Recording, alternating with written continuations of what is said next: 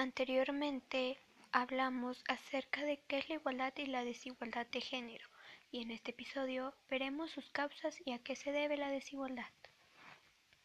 Una causa de desigualdad se debe a la falta de igualdad laboral, la cual consiste en que las mujeres no gozan de los mismos derechos laborales que el hombre, puesto que la mayoría de las economías solo le dan tres cuartas partes de los derechos que pueden llegar a gozar los hombres a la mujer y se le considera a una persona de sexo femenino incapaz de poder ejercer un rol laboral muy alto o muy importante.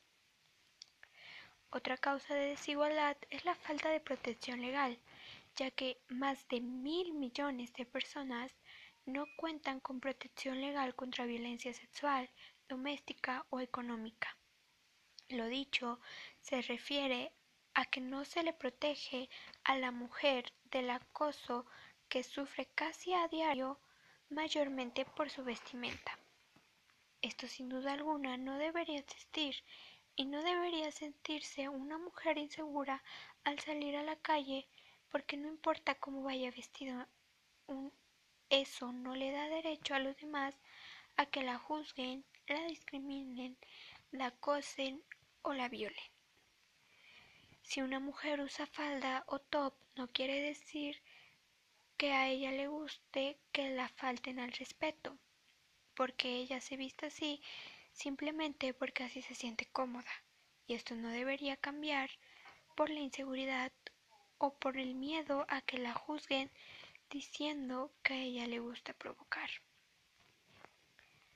Las tradiciones de un país o de una religión son fundamentalmente el origen de la desigualdad, ya que la desigualdad de género también se debe a las expectativas y comportamientos puestos por la comunidad, los cuales se convierten en prejuicios de lo que debe ser y hacer la mujer y el hombre. Estos son llamados estereotipos de género.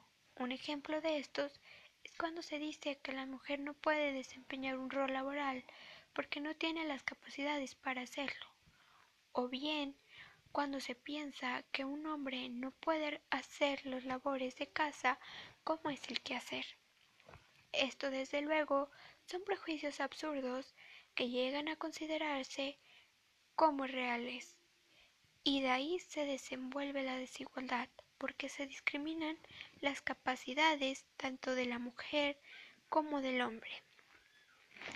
Ya que estamos hablando de, prejuicios, estos también son mayormente los causantes de la desigualdad, ya que se le discrimina y menos valoran a las personas tan solo por su color de piel, por su origen, por su habla, por su posición económica o por sus cosas materiales. También existen prejuicios hacia el hombre que son cuando muchas personas ven fuera de lugar que una persona de sexo masculino dedique tiempo a labores domésticos o a cuidar a niños o personas mayores, ya que comúnmente se está acostumbrado a ver que la mujer es la cual desempeña este tipo de roles. Mas sin embargo, todas las personas, sin importar el sexo, pueden ejercer este tipo de actividades.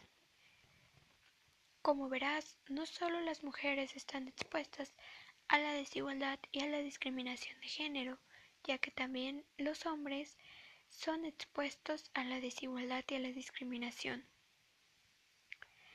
Aunque estudios confirman que las mujeres son las que mayormente están expuestas a la desigualdad. En el episodio siguiente hablaremos sobre qué hacer para evitar o disminuir la desigualdad y discriminación de género.